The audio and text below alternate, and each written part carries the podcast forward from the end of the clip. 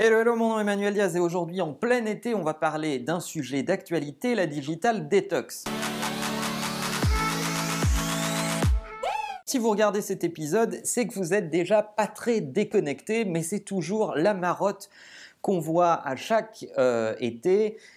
Est-ce que je vais rentrer dans une digital detox à l'occasion des congés? Entre ceux qui partent en disant cet été je me déconnecte et ceux qui rentrent en disant je n'y suis pas arrivé mais l'année prochaine je vais y arriver, bref, c'est le bal des promesses à soi-même tout au long de l'été. Et en réalité, est-ce que ça vaut vraiment le coup de se déconnecter? La question qu'il faut se poser, c'est se déconnecter de quoi? Est-ce qu'il faut se déconnecter d'Internet? Est-ce qu'il faut se déconnecter du boulot? Est-ce qu'il faut se déconnecter de ses habitudes? C'est ça la question profonde. Si vous me demandez est-ce qu'il est nécessaire de se déconnecter d'Internet, je vous dirais évidemment non, c'est complètement débile, parce que c'est pas parce que vous êtes en vacances que vous n'avez pas besoin d'un GPS, que vous n'avez pas besoin de chercher un truc dans Google quand la partie de Scrabble va s'envenimer autour du barbecue, etc., euh, etc. Donc on va pas juste vivre il y a deux siècles sous prétexte qu'on est en Si la question c'est de vous déconnecter du taf et de vos habitudes, là j'y serais hyper favorable évidemment,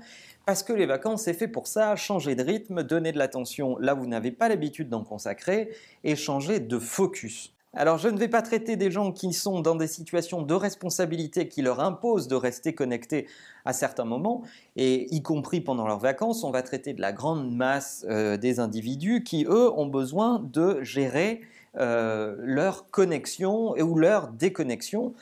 Et en réalité, la question fondamentale, c'est euh, de quel type de connexion parle-t-on? Est-ce que c'est une connexion choisie ou une connexion subie finalement? Est-ce que c'est pas ça la vraie question? Pour moi, les vacances, c'est plein d'occasions de progresser si vous êtes un manager ou si vous travaillez dans une équipe.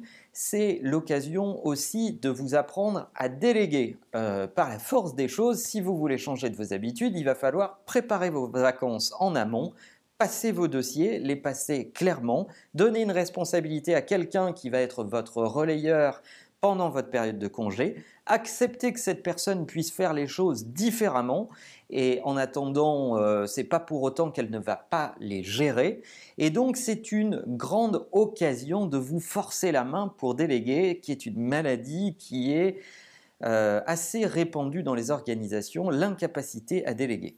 Si vous vous rendez compte en rentrant que votre organisation n'a pas su se passer de vous et que toutes les décisions qui ont été prises ont été mauvaises, alors vous avez un problème et pas votre équipe. Ça veut dire que vous n'avez peut-être pas la bonne équipe, vous n'avez peut-être pas fait le bon casting, vous n'avez peut-être pas suffisamment formé les gens ou soigné votre passation de dossier, parce que si l'organisation entière est dépendante de vous, eh bien, il n'y a pas d'organisation en fait. Deuxième vertu à la détox, si vous la gérez correctement, enlevez vos notifications, restez online, gardez votre iPad, votre Kindle, votre iPhone, tout ce que vous voulez et profitez-en pour lire. Lisez les choses qui vous intéressent, des éléments sur votre catégorie, sur votre secteur, allez voir vos compétiteurs, profitez-en pour refaire un point sur la position de vos compétiteurs, lisez la sélection des bouquins de l'été que je vous ai conseillé dans un autre épisode. Bref, aérez-vous l'esprit, mais c'est pas pour autant qu'il faut lire sur des menhirs. Et enfin, dernier point, si vous vous dites qu'il vous est absolument insupportable de faire de la veille sur votre euh, secteur, sur votre catégorie de marché, etc., et pendant vos vacances, eh c'est qu'il est sûrement temps de changer de job parce que ça veut sûrement dire qu'il ne vous intéresse pas suffisamment. Sur ces bonnes paroles, n'oubliez pas que la meilleure façon de marcher, c'est de vous abonner. À bientôt.